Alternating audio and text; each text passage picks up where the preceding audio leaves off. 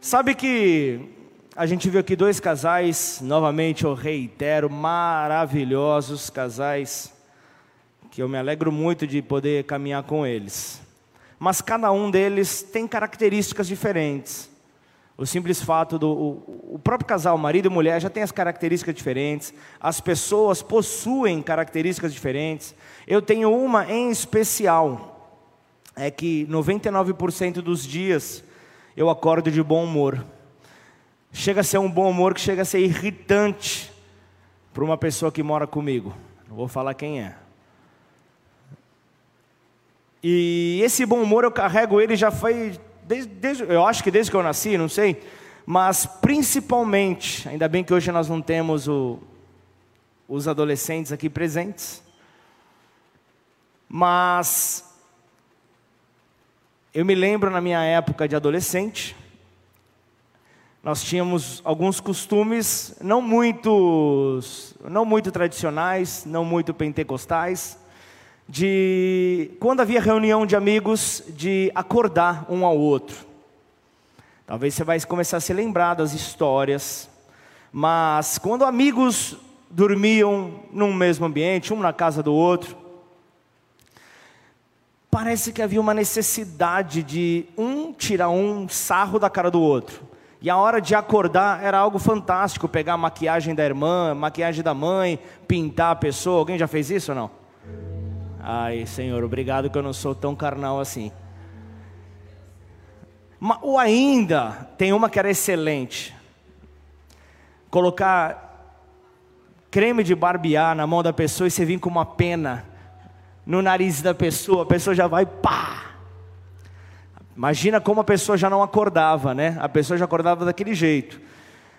Quando era acampamento, às vezes tinha uns acampamentos de uma da escola, e aí a gente gostava de colocar a caixa de som com barulho de tiroteio do lado da cama do. Sempre tem, né, gente? Hoje chamam de bullying.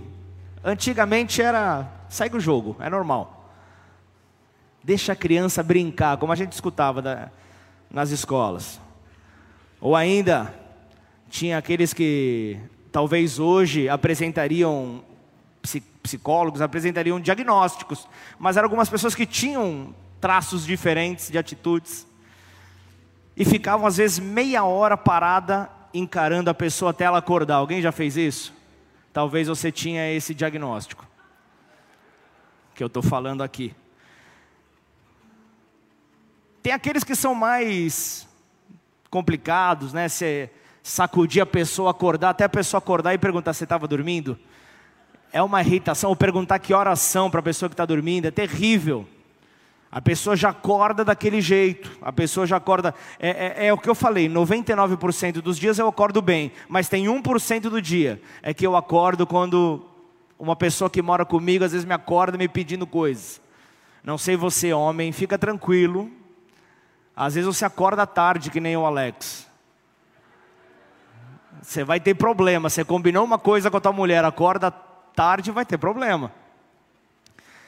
E aí, diante disso, o dia já começa diferente. Então, esse 1% dos dias que eu não acordo é quando uma pessoa que mora comigo me acorda desse jeito. E muda, muda tudo. Só que agora deixa eu trazer isso para a palavra de Deus, porque você veio ouvir a palavra de Deus. Mas eu quero falar justamente sobre alguém que foi acordado, mas não foi acordado por uma pessoa, foi acordado por um anjo. Foi acordado por um anjo para ver um milagre, para presenciar um milagre foi justamente o que aconteceu com Pedro, com o apóstolo Pedro. Quando ele estava na, na prisão pela terceira vez, ele estava na prisão, estava ali à espera do seu julgamento, e talvez pensando já na morte certa. Dessa vez eu não vou, eu não vou passar. Dessa vez eu não vou conseguir suportar. Certamente eu vou eu vou perder minha vida. Certamente passava isso na cabeça dele, certamente ele não tinha muitas esperanças, por isso o que aquele momento era um momento realmente de aflição para Pedro, era um momento de dificuldade que ele estava ali vivendo, um momento onde ele realmente não tinha muita esperança para contar. Só que anos depois, quando ele escreve ali a sua primeira carta, talvez ele tivesse, ele até cita, ele até cita Salmos capítulo 34, versículo 15, que diz: Os olhos do Senhor estão sobre os justos, e os seus ouvidos atentos ao seu clamor. A face do Senhor está contra os que fazem o mal, para desarraigar da terra a memória deles. Quer ver? 1 Pedro 3, versículo 12, é o nosso versículo dessa noite. Põe no telão, por favor.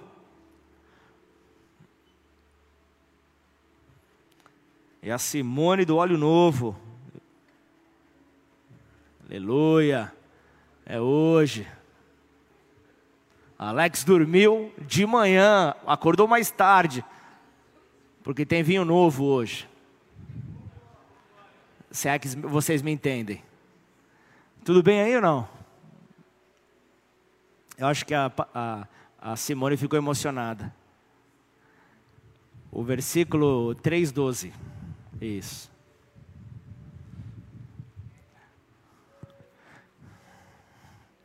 Primeira Pedro 3, versículo 12, porque os olhos do Senhor repousam sobre os justos, e os seus ouvidos estão abertos às suas súplicas. Mas o rosto do Senhor está contra aqueles que praticam males. Curva sua cabeça por um instante, feche seus olhos. Pai, em nome de Jesus, Senhor, que na nossa vida, no nosso caminhar, apenas os nossos olhos estejam fechados, ó Pai. Apenas os nossos olhos, porque os teus olhos repousam sobre os justos, ó Pai. Os seus ouvidos estão abertos, ó Deus, às nossas súplicas, ó Pai, ao nosso clamor, às nossas orações. Portanto, Pai, nos conduza, Senhor, nessa hora, Pai, para o encontro com a palavra que o Senhor tem para nós, preparada para as nossas vidas, ó Pai. Em nome de Jesus, que possamos, ó Deus, ser renovados no teu amor, Pai, renovados na tua verdade, para tudo aquilo que o Senhor tem para nós nessa próxima semana, Pai. Nós queremos receber, ó Deus, em nome de Jesus, ó Pai, queremos receber aquilo que vem do alto. Portanto, Senhor, toma teu lugar, toma teu lugar sobre nós, ó Pai, que o Senhor possa cumprir com o teu propósito para as nossas vidas, ó Deus, em nome de Jesus, e que o Senhor possa, Pai, nessa hora encontrar liberdade na vida de cada um aqui. Portanto, toca nos nossos ouvidos, ó Deus, para que possamos ouvir e discernir somente a tua voz. Nós queremos receber a tua voz aqui, Senhor, a ser falada, Pai, por meio desta mensagem, que assim o Senhor possa, Pai, em nome de Jesus, trazer edificação para cada um de nós. Nós entregamos este momento a Ti desde já, repreendendo tudo aquilo que possa vir distrair o Teu povo, Pai, para não receber a Tua palavra, Pai, que haja liberdade ao Teu Santo Espírito, em nome de Jesus. Amém. Glória a Deus. Lucas, só uma coisa aqui, ó.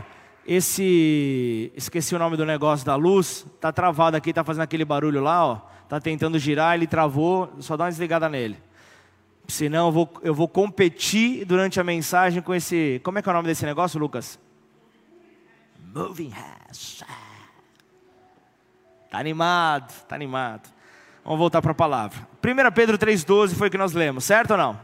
Essa certeza gerada em Pedro, o apóstolo Pedro, mostrou a ele que a, a, as ações maravilhosas por vindas né, justamente da parte de Deus para nos dar encorajamento em, em, em, tempos difíceis, em momentos de aflição, para entendermos que Deus ele está agindo a todo momento, ainda quando nós achamos que Ele está em silêncio. Ainda quando pensamos que Ele não está dando atenção para nós, ainda quando pensamos que estamos sozinhos, Ele está agindo. Ele está agindo, o agir dele é invisível, o agir dele muitas vezes nós não compreendemos, nós não entendemos, mas ele sempre está agindo em favor dos justos, ele sempre está agindo em nosso favor. E saiba, que o agir de Deus, ele só será frutífero nas nossas vidas à medida que nós aprendemos a depender somente do Espírito Santo de Deus. A partir do momento que nós aprendemos a depender dele, nós vamos entender que, que, que, que tudo está cooperando justamente para os justos, para nós, tudo está cooperando ao nosso favor. Entenda que Jesus é o agir de Deus encarnado nessa terra, portanto, ao adorarmos ao Senhor, ao reconhecermos Ele como Senhor e Salvador das nossas vidas, nós estamos fazendo isso, a nossa adoração, demonstrando a nossa dependência, demonstrando que nós realmente precisamos dEle, em nome de Jesus. Quem está entendendo diz amém. É, é isso que eu e você precisamos, nós não somos movidos pelas circunstâncias, nós não somos movidos por aquilo que nós vemos, mas nós somos movidos, movidos por aquilo que nós cremos. É o que nós cremos é que nos, que, que nos move, que é o nosso combustível para avançar, para romper com toda e qualquer tipo de, de, de limitação. Por isso nós precisamos entender certas coisas. Eu quero compartilhar um texto aqui com você Quero ser breve nesse momento para poder orar, para poder trazer de uma maneira prática que essa palavra, o, o, o, a mensagem, o poder da mensagem que está justamente por detrás daquilo que o Senhor quer nos entregar hoje. Eu quero compartilhar com você, dizendo em primeiro lugar que Deus vê as nossas tribulações. Você acredita nisso? Deus ele vê as nossas tribulações. Portanto, abra a tua Bíblia em Atos 12. Eu quero ler o primeiro, do primeiro ao quarto versículo.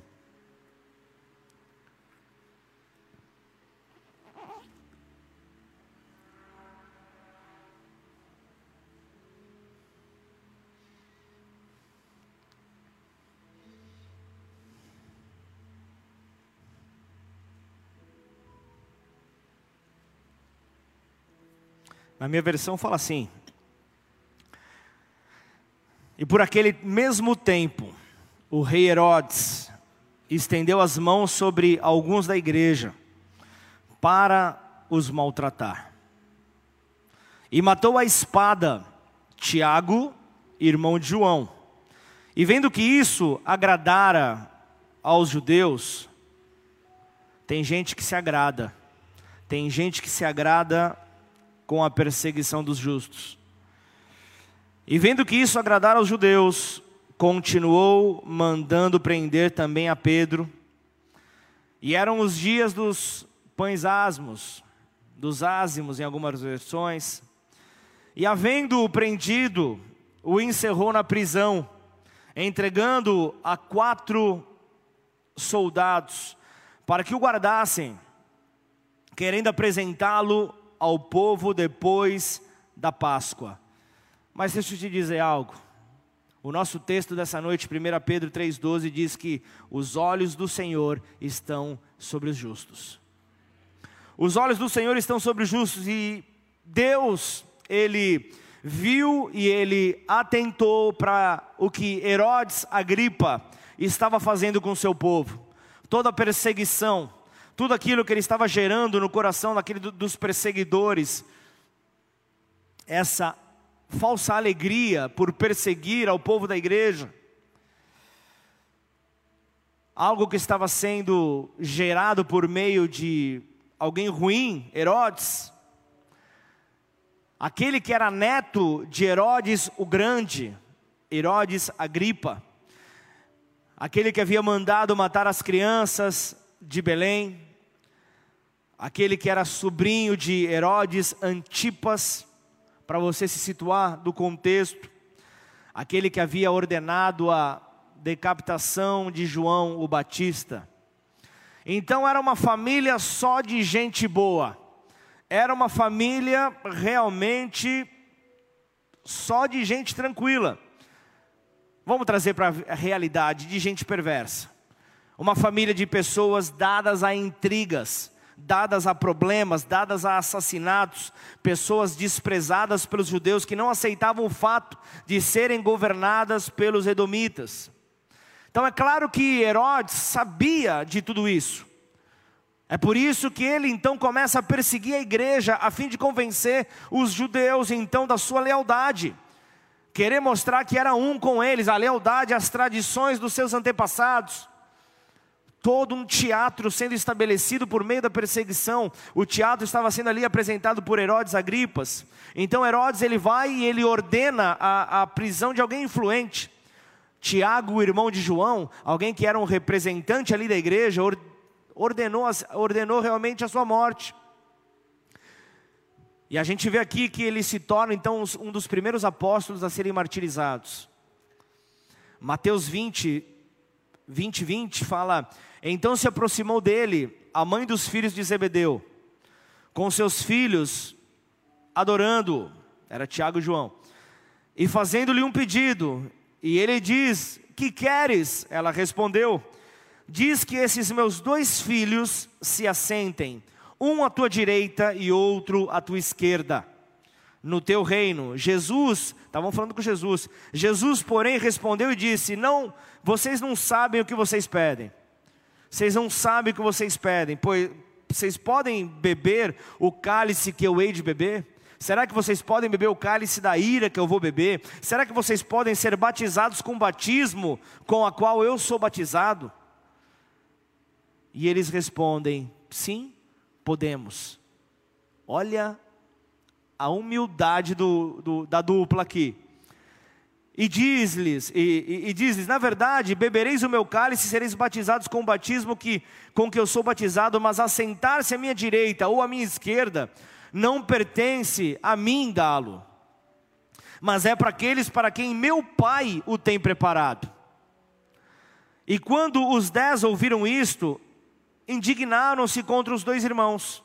Então Jesus, chamando-os para junto de si, disse: Bem sabeis que pelos príncipes dos gentios são estes dominados, e que os grandes exercem autoridade sobre eles. Não será assim entre vós. Mas todo aquele que quiser entre vós fazer-se grande, seja o vosso servo. E qualquer que entre vós quiser ser o primeiro, seja o vosso servo.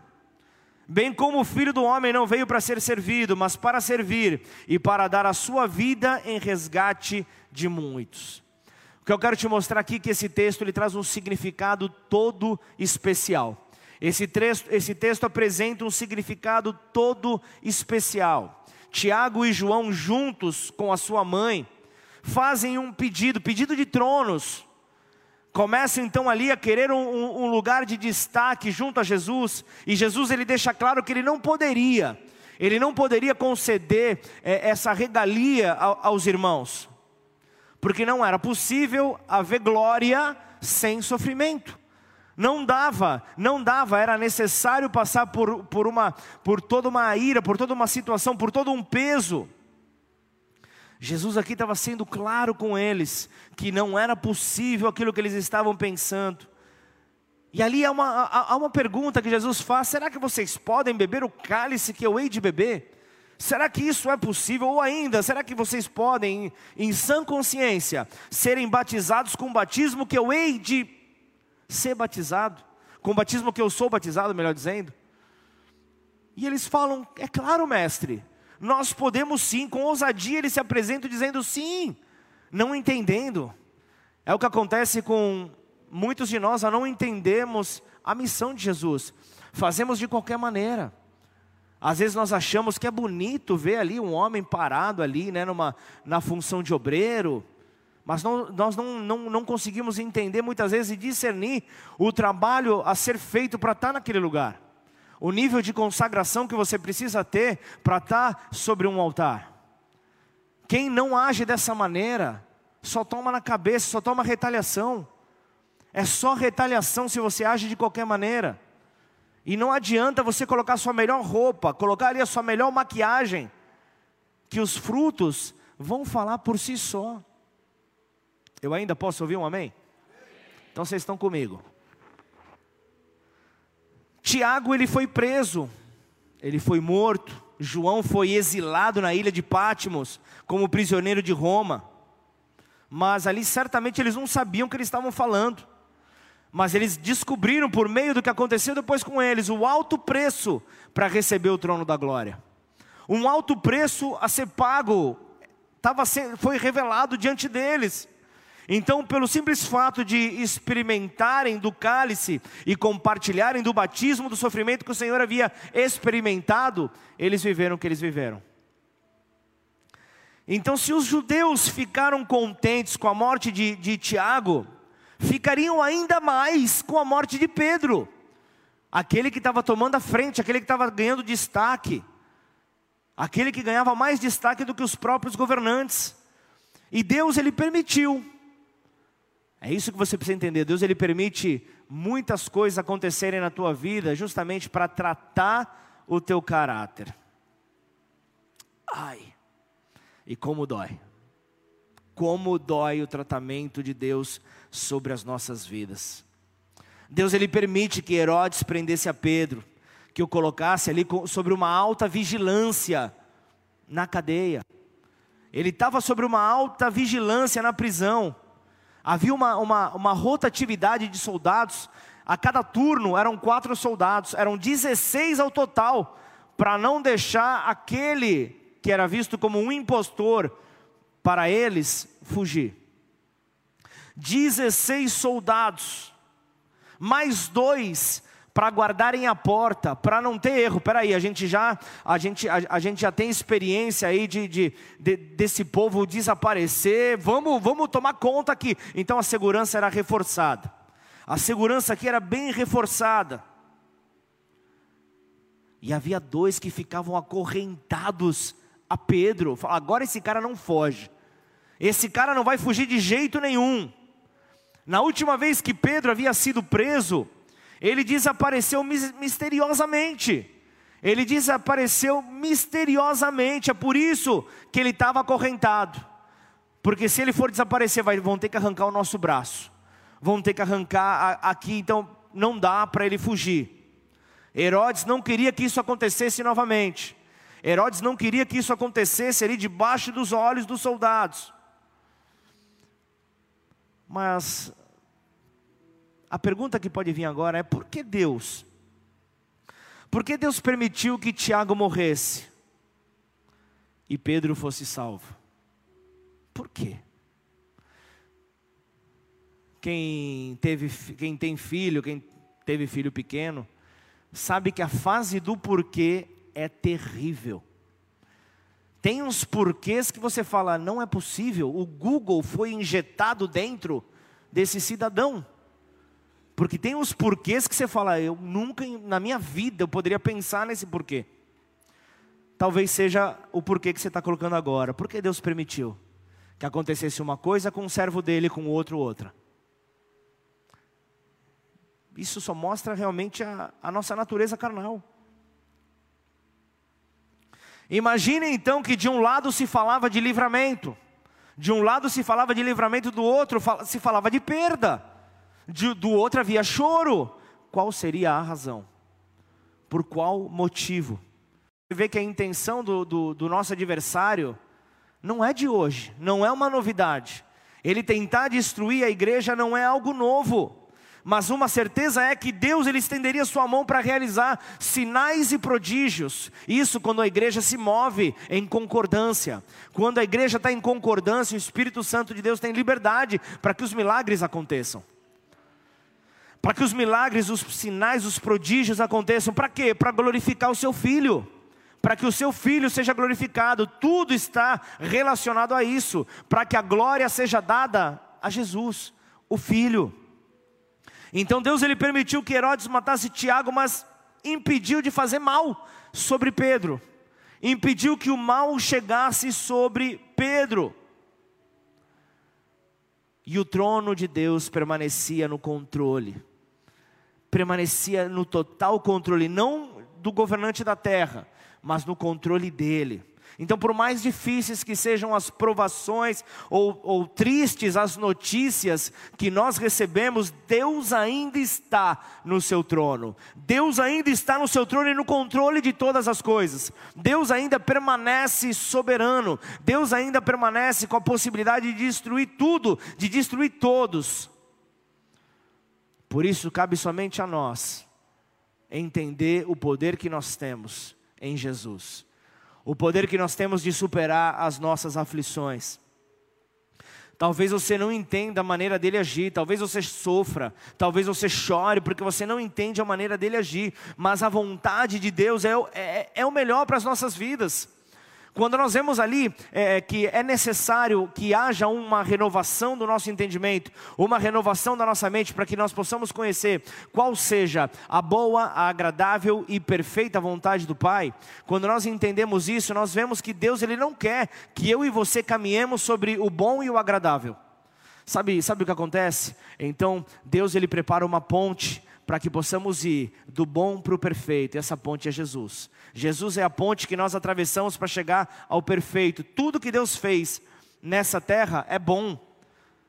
você vai ver Gênesis, eu não vou entrar no texto, mas você vai ver que tudo que ele criou, ele disse, e viu Deus que era bom, porque perfeito só ele. Perfeito só Ele nessa terra, mas Ele quer que nós busquemos essa perfeição, Ele quer que nós busquemos essa perfeição, então é, é, é, isso que nós precisamos, é isso que nós precisamos a cada dia, a cada dia nós precisamos buscar crescer, e quanto mais nós buscamos estar nele, e quanto mais nós buscamos estar nele, nós é, é entendemos que essa é a missão do cristão, porque ao buscarmos a Ele, nós estamos buscando a perfeição, então para chegarmos até essa perfeição, nós vamos ter uma vida caminhando nessa ponte, e essa ponte que é Jesus nos leva até a perfeição. Toda mudança, toda transformação precisa passar por Jesus. Precisa passar por Jesus. Os apóstolos sentiram isso, viveram dias de amargura nessa terra. E nós então devemos transformar os nossos dias mais amargos em dias de oração, em dias de adoração, em dias onde nós chamamos a presença de Deus, o dia onde nós chamamos a, a, a glória de Deus sobre nós. Quem estava ontem no Congresso de Homens viu a conclusão, a mensagem final da conclusão desse congresso sobre a glória. Quando, quando a glória de Deus vem, toda limitação cai por terra. Quando a glória de Deus vem, os milagres acompanham. Por isso, nós devemos chamar a glória de Deus. Aí você vai entender, vocês adoradores levitas, vocês vão entender por que, que vocês vivem tanta luta, por que, que vocês vivem tanta dificuldade, por que, que é difícil se manter de pé sem tomar um soco daqui, um soco dali. É por isso. Porque se vocês trazem a glória de Deus, o que, que chamam essa glória, o que, que não vai acontecer na igreja? Depois vem a mensagem, no ambiente de glória, o que, que não vai acontecer? Aí você vai ver cego enxergando, você vai ver o, o, o coxo andando. É isso. Agora, se a igreja está numa adoração junta, se a igreja vem com vocês, se a igreja entende que vocês não estão fazendo canção para ninguém, aqui não é karaokê. Se nós entendemos que estamos fazendo para chamar a glória dele, tudo muda.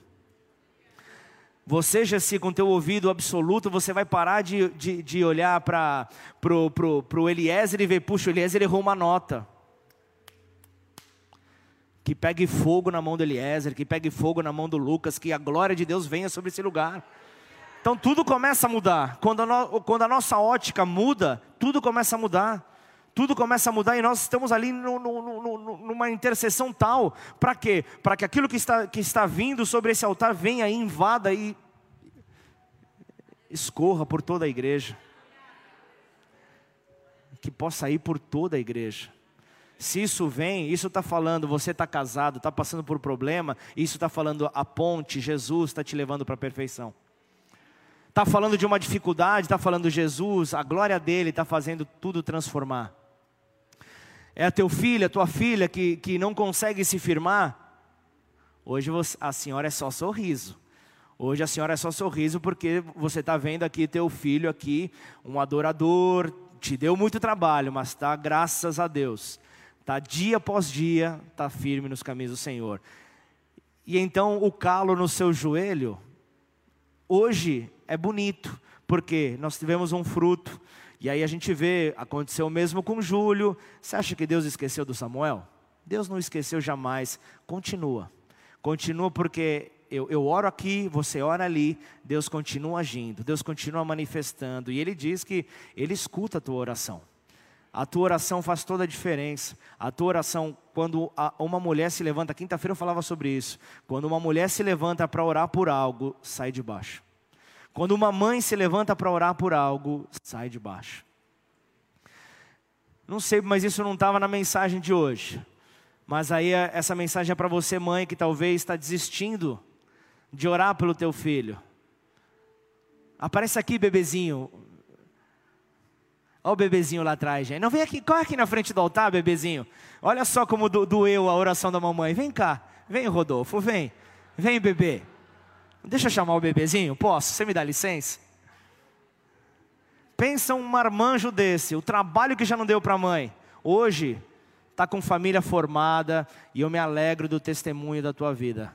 Eu me alegro porque você não, em momento nenhum, você é, diz que você é perfeito. Você está cheio de erro, mas você diz, como Davi um dia disse: se Davi pode ser chamado um homem segundo o coração de Deus, Rodolfo, se arrependa, coloque sua cara no chão, errou hoje, continue, avance. Só que o testemunho que eu estou dando aqui do Rodolfo é para você também. Rod, obrigado, meu irmão. Aleluia! Não desista. Por causa de um erro você vai parar. Pensa num cara que errou, deu trabalho para essa mãe. Se, se tivesse desistido, estava morto. Vocês entendem? Vamos transformar os nossos dias amargos em dias de oração. Vai doer, vai, não é fácil. Não é fácil você. A mente quer voar, a mente quer ficar pensando em, em tanta coisa. Não quer se concentrar na oração, mas persevera, continua, fala eu vou. Tá difícil, a campainha tá tocando, ah, o carteiro que espere. Ah, o vizinho que espere, eu estou orando, eu estou falando com meu pai, eu estou falando com o Rei dos Reis e Senhor dos Senhores. Quem mais pode ter uma atenção como a que eu dou a Ele? Quem mais pode se comparar, se colocar no mesmo nível? Ninguém. Por isso, nós vemos que o objetivo do, do nosso inimigo é é prender homens e mulheres valorosos, é paralisá-los, não deixar eles se moverem, mas principalmente prendê-los no dia amargo, porque se for no dia da alegria, não tem problema. Mas prender no dia da amargura, no dia da dificuldade, é quando as minhocas começam a ganhar vida, ganhar força. As ideias negativas começam a vir. E quantos não chegam a pensar, é melhor eu não ter nascido? Era melhor eu não ter nascido do que estar tá vivendo o que eu estou vivendo hoje. Afinal de contas, eu sou um homem de Deus. Como eu posso viver algo assim? Como eu posso viver momentos assim? Como eu posso estar passando pelo que eu estou passando? Eu faço tudo certo, Senhor. Eu faço tudo certo, eu sigo a tua cartilha, eu faço conforme o teu manual, tudo certo. E ainda vem algo errado. É por isso que a gente vê como ele o nosso inimigo gosta de nos prender nesse, no dia da amargura, para que o cristão preso ali ele seja motivo de chacota, porque o cativeiro do, do, do, do, do cristão seja motivo de chacota, seja motivo de zombaria, como foi com Sansão, motivo de zombaria. E aí Pedro estava lá preso, tinha, uma, tinha 16 soldados ali na bota dele. Só que Pedro não havia sido chamado para morrer ali. Eu quero te dizer, você pode estar se sentindo preso, presa num cativeiro, mas saiba de uma coisa: você não foi chamado para morrer no lugar onde você está. Você não foi chamado para morrer no lugar da tua dificuldade, mas no lugar da tua dificuldade será onde Deus será glorificado. No lugar da tua dificuldade será onde Deus será exaltado. Todos conhecerão o poder do teu Deus por meio da tua libertação, por meio da liberdade sobre a sua vida. Pedro estava ali preso entre 16 soldados, mas ele sabia que ele não havia sido chamado para morrer ali, porque Deus ouve as nossas orações. 1 Pedro 3,12: Os seus ouvidos estão atentos às nossas orações. E você não está orando por quê? Você não está orando porque tudo parece que morreu, tudo parece que per perdeu a razão. Continua orando. Atos 12, 5, a gente vê que a igreja continuava em oração por, por Pedro, ainda que Pedro estivesse preso, a igreja junta, coloca ali o Atos 12, 5. A igreja permanecia em oração. Pedro estava guardado no cárcere, Pedro estava ali preso, mas havia uma oração incessante a Deus por parte da igreja. Eu sei que até lá poderia haver muitos que estavam falando: ah, mas ele está preso por quê? O que é que ele fez? Você não vê a igreja falando isso aqui. A igreja está falando: não, ele é um como nós, ele é justo, está preso, nós temos que orar para que ele seja liberto. De repente você vê um irmão teu fora dos caminhos do Senhor, sendo motivo de zombaria, sendo motivo de chacota, cego, sem saber o que está fazendo, o teu papel como igreja é orar incessantemente para que haja liberdade sobre essa pessoa. Esse é o nosso papel como igreja, então nunca subestime o poder de uma igreja que ora.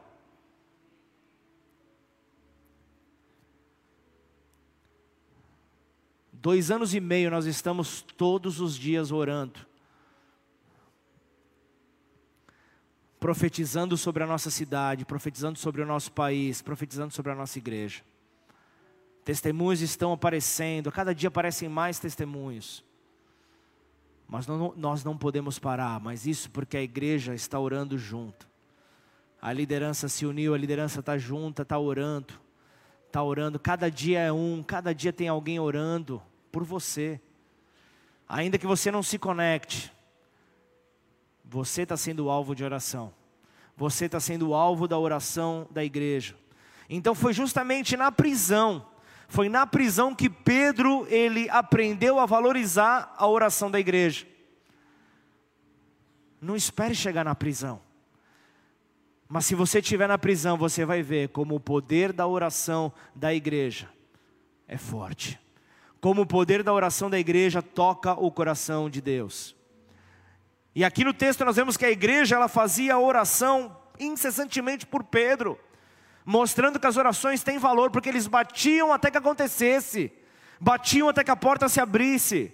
Eles não paravam, então a oração, a oração foi e, e, e, e chegou até um anjo de Deus. A oração chegou até um anjo ali para buscar e intervir pela vida de Pedro. Aí vai para o versículo seguinte, versículo 6. E quando Herodes estava para fazer, para o fazer comparecer, nessa mesma noite estava Pedro dormindo entre dois soldados. Espera aí, gente. E você reclamando aí por uma dificuldade. O homem estava esperando a morte. Tinha uma rotatividade de 16 soldados para não deixar ele fugir. Estava preso a dois soldados. Como é que um cara desse consegue dormir? Como é que um cara desse consegue pegar no sono? E ele estava dormindo entre dois soldados e de repente estava até ajeitando ali o, o, ombrinho ali do soldado ali para conseguir dormir melhor. Estava acorrentado com duas cadeias, sentinelas à porta o guardavam no cárcere. Olha isso. E eis que sobreveio, versículo 7, eis que sobreveio o anjo do Senhor e resplandeceu uma luz na prisão. É isso que nós precisamos, nós precisamos dessa luz do Senhor para mostrar então quais são as trevas que estão tentando nos paralisar. Quando a luz vem, as trevas desaparecem. Quando a glória de Deus vem, as trevas têm que desaparecer. E tocando a Pedro o despertou, dizendo: Levanta-te depressa. E caíram-lhe das mãos as cadeias. Ele então é liberto. Então Pedro ele é liberto da prisão. Então o que, que ele acontece? Ele aprendeu. Ele aprendeu a, a, a não fechar as portas a ninguém. Pedro aprendeu a, a, é, como, como, como ele poderia ali aguardar, confiar no seu Deus. A promessa de Cristo era que ele ficaria velho, ele envelheceria, e essa promessa era verdadeira, então ele sabia: eu não vou morrer aqui. O cenário todo está dizendo que eu vou morrer, mas eu tenho uma palavra, e se eu tenho uma palavra, eu me apego nela. Eu me apego nessa palavra, e é sobre essa palavra que eu vou me mover, é sobre essa palavra que eu vou ser impulsionado. É essa palavra, tudo está dizendo que não, tudo está dizendo que eu estou parado, tudo está dizendo que eu não vou conseguir avançar, mas eu tenho uma palavra. Eu tenho uma palavra e essa palavra eu vou me apegar a ela e, e ela vai me fortalecer, ela vai fazer eu avançar, ela vai fazer justamente eu me lembrar todos os dias do poder da oração, vai me conectar ao meu Senhor, vai me conectar ao meu Salvador e eu vou ser salvo dessa prisão, eu vou ser salvo dessa aflição que eu estou vivendo, eu vou ser salvo dessa angústia pela qual eu estou passando, e também eu vejo que, que, que ele lembrou que Jesus entregou a ele chaves que abrem e fecham. E ele ia ficar preso sobre uma cadeia se ele tinha a chave dada pelo mestre. Tudo que ele ligasse na terra seria ligado nos céus. Ele ia ficar preso. Não, eu tenho as chaves, eu tenho as chaves do reino. As chaves do reino não vão me deixar preso. Ah, é, é, eu, eu, tô no, eu num vício, eu num, eu, eu, eu, eu preso a um vício, eu estou preso a mentira. Ah, Senhor, Eu tenho as chaves do reino. O Senhor me entregou as chaves do reino. O Senhor entregou as chaves do reino à igreja. Eu sou a igreja. Eu tenho essas chaves. Então, ó Senhor, eu vou abrir essa prisão. Eu vou abrir essas, essas cadeias. Eu não vou permitir. Eu não vou permitir, então, que essas cadeias me, me, me, me mantenham aqui preso, sendo envergonhado. E então Pedro, sabendo disso, estava tirando uma soneca. Talvez que nem o Alex. E até perdeu o horário do café da manhã. Cadê o Alex? Está aí ainda? Não, está dormindo. Deve estar tá dormindo em algum lugar aí, né? Coitado da Aline. Mas estava dormindo tranquilo. Isso enquanto Herodes se preparava para agir. Herodes queria matar Pedro de qualquer jeito. E Pedro estava lá, acorrentado, dormindo com os dois soldados. Pedro estava tranquilo. Pedro estava sossegado eu vou, vou ser redundante, como, como? No dia seguinte ele podia ser executado. Como é que ele ia conseguir dormir? Como ele conseguiria ter um sono tão pesado sobre aquela circunstância? E aí no versículo, é, é um sono, por que sono tão pesado, pastor? O texto mostra que um anjo teve que acordar ele, falou: acorda bonitão, as cadeias vão cair as correntes vão se quebrar. Acorda, ele teve, o anjo teve que acordar, o anjo teve que despertar ele, o anjo teve que sacudir aquele homem. Então, dessa vez, o momento ali, no momento da prisão, era diferente para Pedro. O, o, o momento ele era diferente. Ele sentiu que ele não estava mais sozinho ali entre, entre os soldados. Agora havia um anjo que estava ali impulsionando ele, estava fortalecendo ele. E olha, nas outras ocasiões que Pedro foi, foi preso, a prisão havia corrido depois de, de grandes vitórias, de grandes momentos de destaque, mas dessa vez foi após a morte de um companheiro de ministério. Foi um momento de tristeza. E o que mobilizou Pedro a ficar tão tranquilo e tão confiante? O que fez com que esse homem abraçasse essa tranquilidade? Primeiro, havia uma igreja que orava. Primeiro lugar, havia uma igreja que orava, então muitos cristãos estavam ali orando por ele, e isso trouxe paz para esse homem. Isso trouxe paz a Pedro. Pedro então foi envolvido por uma paz que vai além do entendimento humano, a paz que o Senhor promete para nós. Ele estava vivendo a palavra de Deus. Salmos 4:8 diz ele: "Em paz também me deitarei e dormirei, porque só tu, Senhor, me fazes habitar em segurança." Só o Senhor traz para nós segurança. Só o Senhor então entrega para nós essa segurança. Então Pedro estava vivendo por uma palavra liberada por Jesus. Pedro estava vivendo sobre uma palavra liberada por ele. João 21, 18 fala: Na verdade, na verdade te digo que quando eras mais moço, te cingias a ti mesmo, Pedro. Liga, pega essa. E andavas por onde você queria, mas quando você já for velho, Pedro, quando você já for velho, você, você estenderá as suas mãos e outro virá e te cingirá e te levará para onde você não queira. E, e, disse isso, significando com que morte ele havia de glorificar a Deus. E dito isto, disse-lhe: segue-me. Segue-me, Pedro, tem coisa para você fazer. Então Pedro tomou posse dessa promessa. Pedro abraçou essa promessa. Ele não sabia como Deus o livraria, mas ele sabia: meu Deus vai me livrar. Meu Deus há de me livrar. Certamente ele virá. Pedro apenas obedeceu. Pedro apenas obedeceu para ser liberto. Apenas obedeceu para que a liberdade pudesse vir. Então, o segredo, às vezes você pensa que é tão difícil, obedeça. Puxa, eu não entendo, Marcinho. Obedece. Obedece. A palavra está dizendo para você: obedece. Está difícil? Obedece. Deus vai honrar a tua obediência. Deus vai honrar a tua obediência. E Pedro teve que obedecer às ordens do anjo. O que, que ele tinha a perder? Ele estava preso. Ele estava preso ali. Então, me mostra o caminho. Como é que eu vou sair dessa prisão? Me mostra, porque eu quero sair. E então, Pedro seguiu o anjo até a rua. Ele já não sabia se era um sonho, ele já não sabia se era uma visão, ele já não sabia o que, que ele estava vivendo, ele apenas o obedeceu. Ele apenas o obedeceu, então só ao chegar na rua, só ao chegar na rua, definitivamente ele, ele despertou. definitivamente ele acordou e ele percebeu que se tratava de um milagre. Era um milagre após ali aquele sono profundo dele.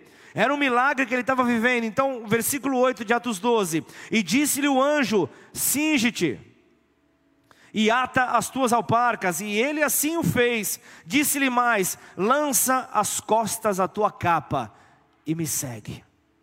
Você acha que ele ia pensar duas vezes se ia obedecer o anjo ou não? Peraí, eu estou vendo Deus me libertar, eu estou vendo Deus me tirar dessa prisão, eu vou ficar olhando para trás?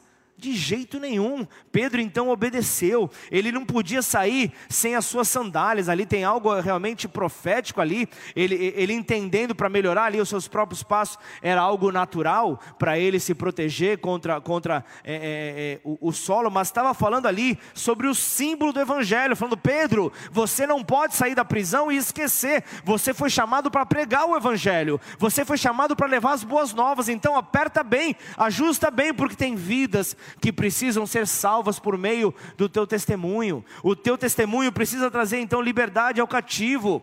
Ele não podia sair dali sem a sua identidade de profeta. Então, em nome de Jesus, recebe a restauração da tua identidade, recebe a restauração de quem você é em Cristo Jesus, recebe a restauração sobre a tua vida. E olha, ações simples para poder viver um milagre.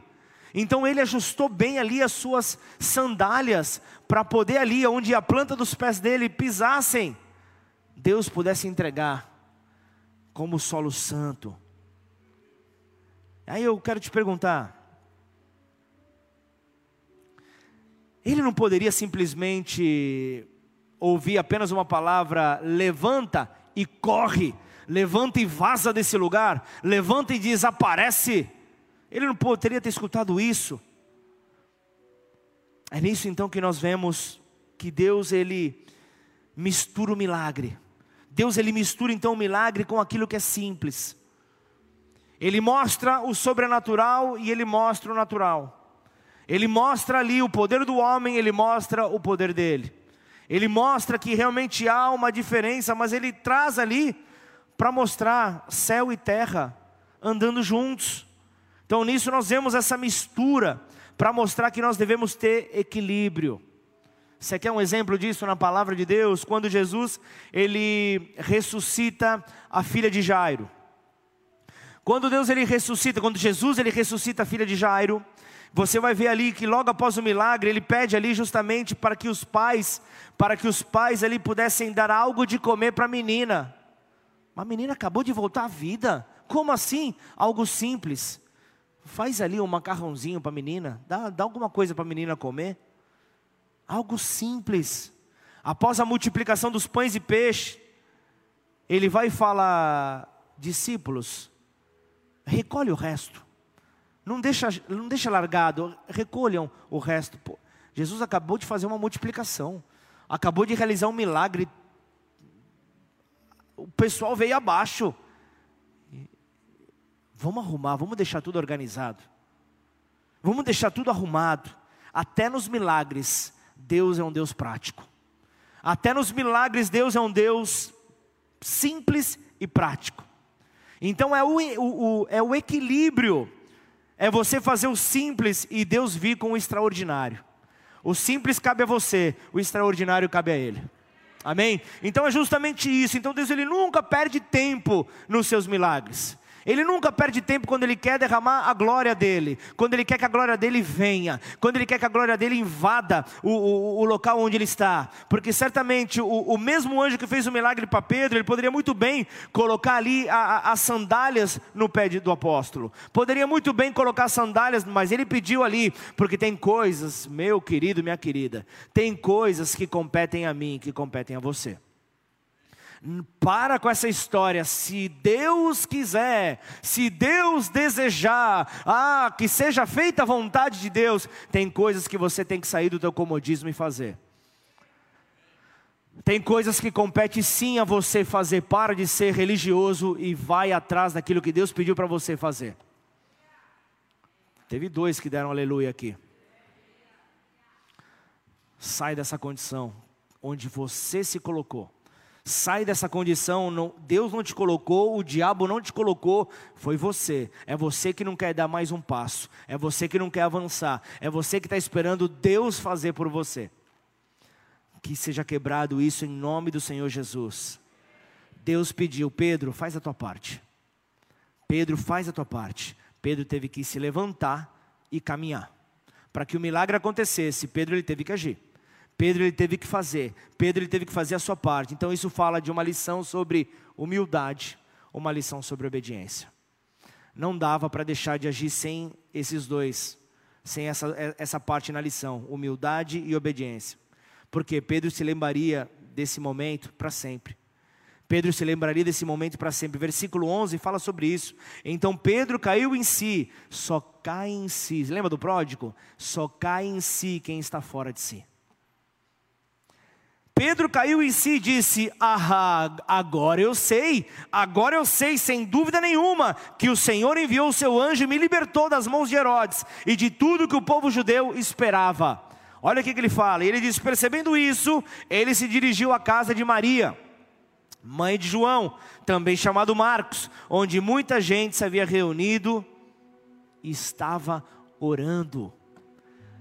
Pedro foi lá para testemunhar: ó, eu sou o milagre da oração de vocês. Por isso eu falo, é algo maravilhoso. É maravilhoso o testemunho. A igreja que ora, você chegar e falar: a tua oração me alcançou. A tua oração tocou os céus e veio em minha direção. Hoje eu sou um testemunho, eu quero testemunhar o que Deus fez. Eu quero testemunhar, por menor que possa parecer, por mais simples que possa parecer. Pedro, ele seguia o anjo de Deus. Pedro ele seguia o anjo de Deus que ia abrindo o caminho e ele queria ir ao encontro da onde o povo estava orando. Então, como é que Pedro tinha convicção de que foi a, a, a, as orações do povo de Deus que o ajudaram a ser liberto? Como Pedro conseguiu ter essa certeza dentro dele? Ele decidiu que o melhor lugar para ir seria na reunião que havia na, na casa de oração da irmã Maria. Ele foi na, na, reunião de oração, ele foi na reunião de oração ali justamente para agradecer por tudo que havia acontecido. O povo estava ali reunido, orando há vários dias. O povo estava orando há vários dias com, com grande fervor, era dia, era noite, sem cessar, até que Pedro fosse liberto. Mas sabe de uma coisa? O mais engraçado foi que eles não tiveram fé para abrir a porta e, e, e deixá-lo entrar. Eles oraram, crendo que Deus ia fazer, mas quando encontram com Ele na porta, não, não, sabe, não sabem como reagir, não sabem como fazer não abrem ali a porta. Diante do milagre de Deus. E o engraçado é que Deus ele conseguiu tirar Pedro de uma prisão, mas Pedro não conseguiu entrar numa reunião de oração. Deus tira Pedro da prisão, mas Pedro não consegue entrar naquela casa. A serva ali daquela casa ali, Rode, não consegue ali, ela foi atender e olhou ali Pedro, falou: "O quê?" Foi contar para todo mundo, esqueceu de abrir a porta para o homem. Esqueceu de abrir a porta do homem, sabe? E olha, olha que perigo, poderiam de repente ser soldados de Herodes ali tentando acabar com aquela reunião. Mas mesmo assim aquela mulher foi atender a porta. Agora você imagina, você imagina a surpresa daquela mulher ao chegar na porta e reconhecer a voz de Pedro, aquele que, que eles estavam orando lá dentro, reconhecer a voz daquele homem, ela ficou tão feliz que ela perdeu ali a consciência, ela, ela vai, ela sai correndo, ela não abre a porta. Ela continuava, é, ele continuava a bater na porta e ela querendo dar notícia para todos. Ele batia na porta até que alguém viesse abrir. Porque quanto mais tempo Pedro ficasse do lado de fora, mais perigoso era, porque algum soldado poderia vir, vê-lo, identificá-lo e prendê-lo novamente, ou até mesmo tirar a vida dele, porque ali ele era um fugitivo. Ele era um fugitivo ali naquele momento. Aí no versículo 15, põe ali por favor, Atos 12. Disseram-lhe: Você está fora de si. Mas ela afirmava que assim era, e diziam: É o seu anjo viam Pedro ali e falar: não, peraí, só pode ser um anjo. Puxa, pode parecer até brincadeira, né? Você realmente você acha que um anjo se daria o trabalho de bater na porta? O anjo ia bater na porta, o anjo entraria direto. O anjo não ia parar para bater na porta, e o povo pensava que era um anjo, um, an, um ângelo. o povo pensava que era um anjo. Isso é bom, está na primeira fileira, está sugando a palavra de mim. Estou até perdendo o ar aqui, de tanto que ele está sugando a palavra. Quer saber mais? Aprende aqui com o nosso irmão aqui na primeira fileira, amém ou não?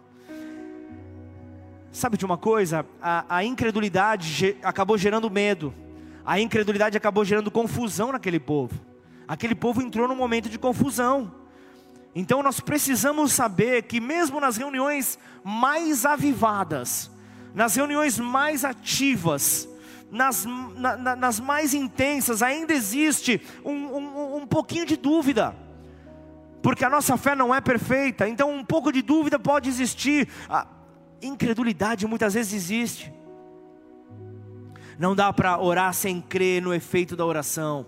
Aí olha o versículo 16: Pedro perseverava em bater, e quando abriram, viram-no e se espantaram. Mas peraí, vocês não estavam orando para o abençoado sair da prisão? Na hora que vocês veem ele na sua porta, vocês começam a gritar.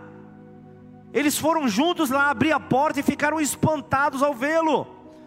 Vem comigo no versículo 17: E acenando-lhes com a mão para que se calassem, contou-lhes como o Senhor os, o, o tirara da prisão, e disse-lhes: Anunciai isto a Tiago e aos irmãos. E saindo, partiu para outro lugar.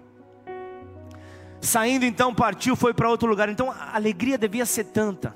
A alegria devia ser tanta que Pedro ele pediu silêncio, falou: Shh, os caras os cara podem chegar aqui na porta, podem me prender. Shh, silêncio. Então ele conta o milagre, ele agradeceu a todos ali pela, pelas orações. E eu quero que nessa noite a igreja possa parar e refletir sobre a melhor maneira de orar por aqueles que se encontram na prisão. Eu quero que você possa parar e refletir como você pode ajudar alguém que está numa prisão nessa hora, seja numa prisão emocional, seja numa prisão é, é, das, da, das, suas, das suas convicções, em uma prisão de vícios, em uma prisão, como nós podemos então pregar a Cristo para essas pessoas? Como nós podemos fazer a diferença? Nós podemos pedir que Deus os proteja, que lhes dê sabedoria para poder lidar com o nosso inimigo a cada dia. Podemos pedir que Deus lhe dê graça para poder suportar ao sofrimento. Podemos. Podemos fazer isso, mas você também pode e tem o poder de orar. Você pode ter o poder de orar por aqueles que estão presos ali nesses, nesse, nessas cadeias espirituais. Você pode orar por eles a fim, que, a fim de que essas pessoas consigam ser vitoriosas no Senhor, que elas possam ser vitoriosas no Senhor e se verem então livres, sabendo que Deus ele lida com os nossos inimigos. E aí para concluir, versículo 18, vem comigo. E sendo já dia, houve não pouco alvoroço entre os soldados sobre o que seria feito de Pedro. E quando Herodes o procurou e não o achou, feita a inquirição aos guardas, mandou-os justificar, melhor dizendo, mandou-os justiçar. E partindo da Judéia para Cesareia ficou ali. E ele estava irritado com os de Tiro e de Sidom, mas estes, vindo de comum acordo ter com ele e obtendo a amizade de Blasto, que era camarista do rei, pediam paz. Portanto, o, o, o, seu país se abastecia do país do rei. E num dia designado, vestindo Herodes as vestes reais, estava sentado no tribunal e lhe fez uma prática. E o povo exclamava: Voz de Deus e não de homem. E no mesmo instante feriu o anjo do Senhor, porque não deu glória a Deus, e comido de bichos, expirou. E a palavra de Deus crescia e se multiplicava. E Barnabé e Saulo, havendo terminado aquele serviço, voltaram de Jerusalém, levando também consigo a João, que tinha por sobrenome Marcos. Você se lembra daquele versículo inicial, 1 Pedro 3,12? Mas o rosto do Senhor é contra os que fazem o mal. É sobre essa palavra que Pedro estava amparado. É sobre essa palavra que a igreja está amparada. Se o texto tivesse terminado apenas com Pedro sendo liberto, nós não saberíamos o que teria sido feito de, com, de Herodes, do, tivesse sido feito dos guardas, a gente não saberia o que aconteceria. Agora imaginem quando os guardas voltaram na prisão. Imagina na troca de turno. Imagina na troca de turno ali, eles acompanhando aqui aqueles dois guardas que deveriam estar acorrentados a Pedro, estar cuidando de Pedro, sem ele mesmo ali no meio deles. Qual seria a surpresa daqueles homens? Qual seria a surpresa daqueles dois? Qual seria a surpresa que poderia estar ali neles? Imagina ali se a guarda anterior tivesse alerta, tivesse acordada, não seria nada fácil explicar como é que é que o prisioneiro acorrentado fugiu, desapareceu, não deixou nem rastro, sendo que havia ali guardas na cela, haviam guardas ali acorrentados, guardas é, é, vigiando a porta, portas trancadas, como esse homem fugiu como esse homem escapou. Segundo a lei romana, se um guarda deixasse um prisioneiro escapar, ele deveria receber o mesmo castigo que o prisioneiro teria recebido.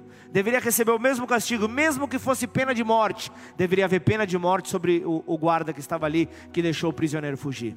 Então era um rebuliço que estava acontecendo ali com os guardas. Os guardas não sabiam o que iria acontecer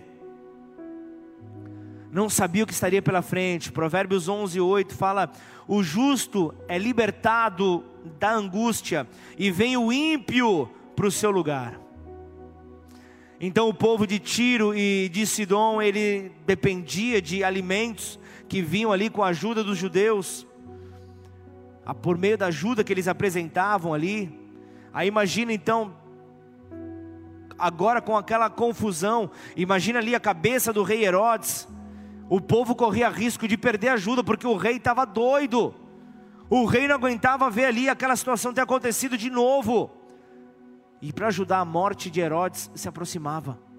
A morte do rei se aproximava. Herodes ele, ele vestia ali um, um, um lindo traje, né? O texto fala. Ele queria impressionar o povo por meio ali do seu discurso, por meio da festa, por meio do seu prisioneiro, mas acabou a festa dele. Sabe o que aconteceu ali? Mexeram com o ego do rei. O ego do rei foi tocado. O ego do rei ali simplesmente foi balançado.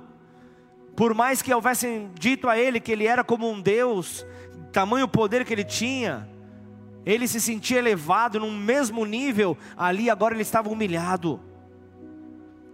E Herodes não deu glória a Deus não queria se envolver ali pensando ser uma idolatria. Isaías 42, 8: Eu sou o Senhor, este é meu nome. A minha glória, pois, a outro não darei, nem o meu louvor às imagens de escultura. Isaías 48, 11 diz: Por amor de mim mesmo, por amor de mim mesmo eu faço isso. Como posso permitir que eu mesmo seja difamado? Não darei minha glória a um outro. Então, ao invés de Pedro ser morto ali por Herodes, foi o Deus de Pedro que matou Herodes. Foi o Deus de Pedro que matou aquele que se levantou contra o filho, contra um filho seu. Foi o, foi o Deus de Pedro que acabou com Herodes, o rei mau. Foi o Deus de Pedro que acabou com essa história. Então, para evitar, corremos então o, o risco de cometer as mesmas falhas de Herodes. Procura por suas falhas. Procure identificar as falhas que existam em você. Identifique os pontos fracos na tua vida. Identifique, as suas fraquezas. Sabe, a, a, aquelas áreas que você costuma tomar atalho para não passar pelo processo, identifica. Procura você estar envolvido em relacionamentos sinceros. Procura você ter amigos que possam te ajudar a identificar as falhas que há no seu caráter. Esse amigo ele não está querendo te humilhar, mas ele está querendo te aproximar de Deus. Se alguém está querendo realmente mostrar para você falhas que você possui, dê glória a Deus. Dê glória a Deus porque realmente a pessoa está querendo te levar para perto de Deus. Portanto, encara a realidade. Encara a realidade, porque a correção das falhas de caráter inicia quando nós encaramos de frente a realidade. Quando, quando nós simplesmente é, não queremos defender aqueles que nos enganaram mas sim aqueles que nos levaram para mais perto de Deus. Então, quando nós não vemos o agir de Deus, não quer dizer que Ele não está agindo, não quer dizer que Ele não está manifestando o seu poder, não quer dizer que Ele não está que ele não tá, é, é, é, interferindo na sua causa. Mas uma coisa hoje, por meio dessa história de Pedro, é que Deus, o nosso Deus, ele quer realmente refletir essa glória sobre os seus. Ele quer refletir a sua presença sobre nós. Não se sinta abandonada, não se sinta abandonado, mas antes confie que o Deus que te prometeu, ele é fiel para vir e cumprir cada promessa que ele entregou para a tua vida. Cada promessa que ele deu a você, ele vai cumprir. Então, no começo do nosso texto de Atos 12, no começo de Atos 12, de Atos 12 Herodes, ele, ele parecia estar tá no controle da situação, parecia que ele estava planejando tudo, e tudo indicava é, que a igreja ia perder a batalha, que a igreja ia ser destruída, ia ser derrotada, mas não aconteceu isso no final do capítulo. Não aconteceu isso no final dessa história, porque nós vemos Herodes, aquele que parecia estar no controle morto, e a igreja, a igreja viva, a igreja vive crescendo rapidamente, e então, quanto a igreja cresce, mais pessoas são alcançadas, conforme a igreja cresce, mais poder de atuação sobre a cidade, sobre o local, a igreja tem poder de fazer, por isso, não se trata de um número, não se trata de apenas um número, mas se trata no, de, da, da importância que nós damos ao poder de Deus sendo manifestado, sendo revelado, sendo multiplicado por meio dessas pessoas que vão sendo acrescentadas a cada dia à sua igreja. A cada dia, pessoas vão sendo acrescentadas para que outras pessoas possam ser alcançadas, para que o poder de Deus possa ser revelado e, e, e, e aquele que se levantar contrário vai sofrer essas consequências, conforme nós vemos as Escrituras dizendo, porque Pedro conseguiu, ao ser obediente, conseguiu ali é, é, é, ser atingido pela oração da igreja que não parava, porque foi uma ação bem sucedida. Portanto, igreja, ore.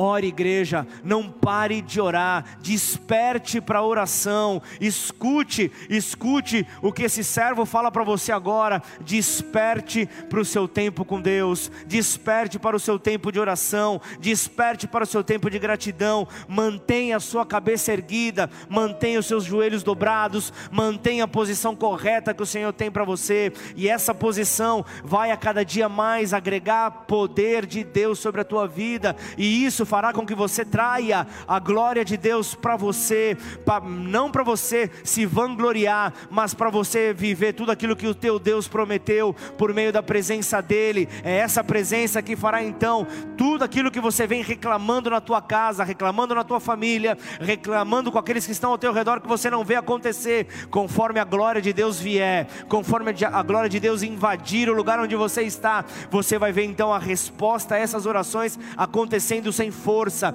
com velocidade. Você vai ver tudo começando então a entrar nos eixos do Senhor. Então mantenha a sua cabeça erguida para você ver, para você poder testemunhar, para você poder agradecer, para você poder ver o testemunho do teu Deus invadindo a tua casa te libertando de toda prisão, te libertando de todo peso, e você então glorificando ao nome desse Deus, em nome de Jesus, exalte a Ele, fica de pé no teu lugar, em nome de Jesus. A vitória do Senhor está com aqueles que o temem, com aqueles que o temem, e esse é o nosso papel, igreja, esse é o nosso papel, entender quem é esse Deus, quem é esse Deus que nós tanto temos escutado. Em nome de Jesus, nos ajuda, Senhor. Nos ajuda, Senhor, a poder viver, Pai, essa promessa. Nos ajuda, Senhor, a poder viver, ó oh, Pai, tudo que o Senhor entregou para nós, Senhor. Em nome de Jesus, aqui estamos, ó oh, Pai,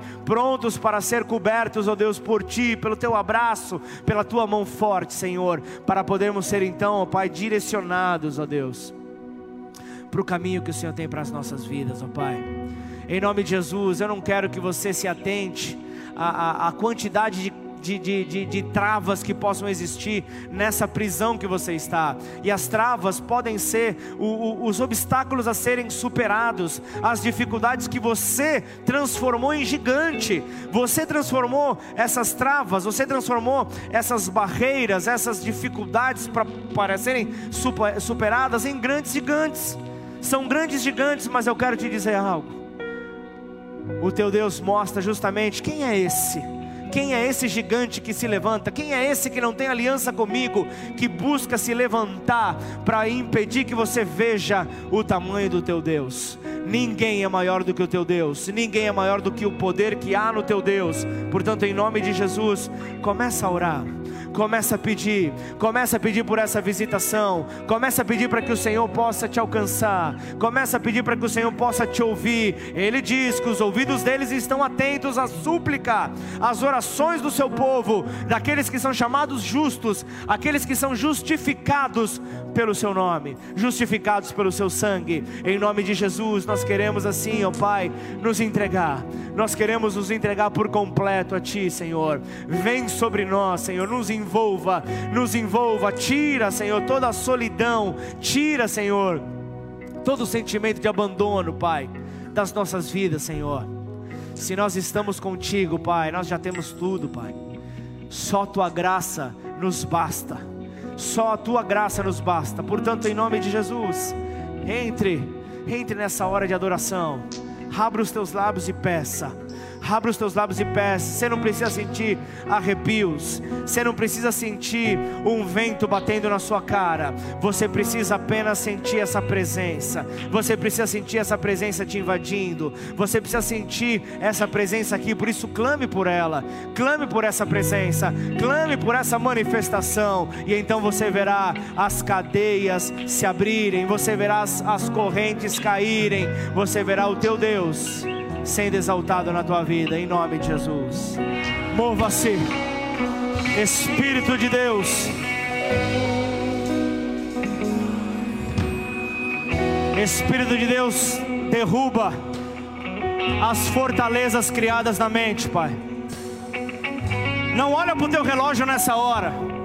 Não seja roubado por tem fortaleza caindo nessa noite. O Senhor está vindo com a sua dinamite para implodir fortalezas.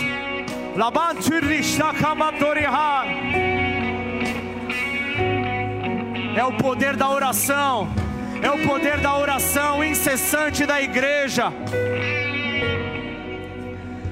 Em nome de Jesus,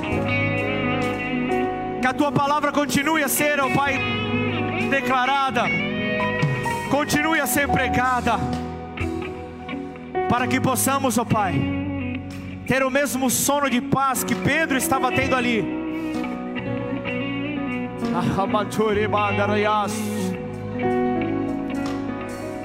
É o sono em meio ao caos, é o sono em meio à guerra. As pessoas não entenderão que paz é essa que você carrega, que paz é essa que está sobre a tua vida, onde tudo parece desmoronar ao teu redor. Mas em você, em você, o Espírito Santo de Deus, em você, o Espírito Santo de Deus se move de tal maneira, que quando essa dúvida vier, para quando essa incredulidade que diz que talvez o Deus não tenha o poder que você pensa que tem, pelo menos para terminar esse problema que você vive, fará então com que você se mova numa velocidade em direção ao trono dele, para que então toda distração possa sair, porque as janelas se abrirão e a luz do Senhor invadirá, invadirá o lugar onde você estiver. Você vai parar de olhar para os lados, você só vai olhar para o alto. Você só vai olhar para o alto para poder contemplar o poder do teu Deus, você vai ver a glória do Senhor invadindo a tua casa, você vai ver a glória do Senhor invadindo os teus negócios. Você sabe, você foi chamado para ser, você foi chamado para ser um impulsionador dos empreendedores do reino de Deus. Veremos então igrejas sendo abertas, veremos então famílias sendo transformadas pelo poder da pregação do Evangelho.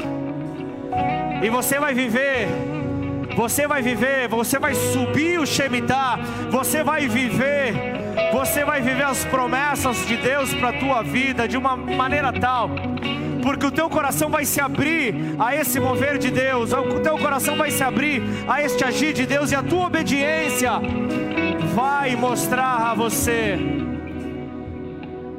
vai mostrar a você a vontade de Deus, e então os sinais te acompanharão você verá os milagres que por tanto tempo você orou acontecendo sem esforço. Porque não depende de você, só faz o simples, só obedece. E o extraordinário Deus vai agregar. O extraordinário, o milagre Deus vai trazer. Porque ele viu, ele viu uma igreja obediente, ele viu uma igreja que ora sem cessar por mais que as dificuldades venham, ela continua orando. Deus vai entregar o extraordinário. E veremos testemunhos neste altar que vai fazer você se retorcer, porque você verá que Ele é o mesmo ontem, hoje e será para todo sempre. Isso está sobre a tua vida, isso está sobre a tua casa. Talvez você chegou hoje pela primeira vez, você se deparou com algo que você talvez nunca antes viveu. E a tua pergunta aí no teu lugar pode ser: onde eu me encaixo nisso? Onde eu me encaixo em tudo isso que foi falado? Prova. Prova e veja como o Senhor é bom. Convida Ele para para morar na sua vida seja um habitar do Espírito Santo de Deus. Só convida Ele para entrar, só entrega os seus passos a Ele. Você vai começar a ver que não depende de você, depende dEle. Se você está nessa condição, e o teu desejo é convidar Jesus para morar em você, eu vou pedir, levanta sua mão no teu lugar. Eu quero orar por você. Não importa, não importa se você, não importa se você está chegando hoje, não importa se você já caminha com Ele há muito tempo. O que importa é justamente ver Ele conduzindo os teus passos. Você pode estar se sentindo aí no meio acorrentado, pensando que Deus esqueceu de você, mas não. Descansa na presença dEle, e você vai pegar um sono de descanso em Deus tão profundo. Você não vai esquecer das promessas, o anjo de Deus vai vir e vai te acordar, como Ele está fazendo agora, para viver esse novo. Então, aí do teu lugar, repete essa oração comigo. Declara assim, Pai. Pai. Hoje, hoje é o dia, é o dia em que eu me abro, eu me abro para o seu agir o seu invisível, visível, mas, real, mas real sobre a minha vida.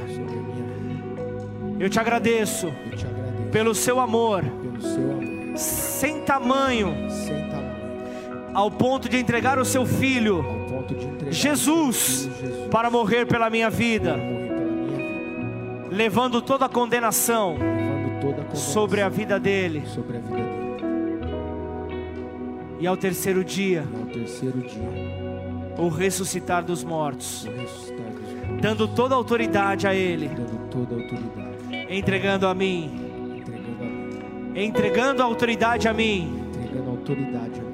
E assim, Senhor, e assim, Senhor eu te recebo, eu te recebo como meu único, como e suficiente. Senhor e Salvador, muda os meus passos, muda a minha história. Que a tua glória possa invadir a minha casa, a minha família, os meus negócios, em nome de Jesus. Pai, em nome de Jesus, eu quero entregar cada vida que fez esta oração. Não importa se pela primeira vez, não importa se reafirmando uma aliança contigo, Pai. O que importa é quem está recebendo essa oração. Portanto, Senhor, nós te agradecemos, ó Pai, pelo teu infinito amor e por tudo que o Senhor fez e ainda fará por nós. Entregando a nossa confiança ao agir de Deus, nós entendemos que o Senhor não está morto, nós entendemos que o Senhor está vivo, guerreando por nós, com os ouvidos atentos ao nosso, ao nosso clamor, às nossas orações. Nós descansamos, em nome de Jesus. Amém. Aleluia. Aleluia.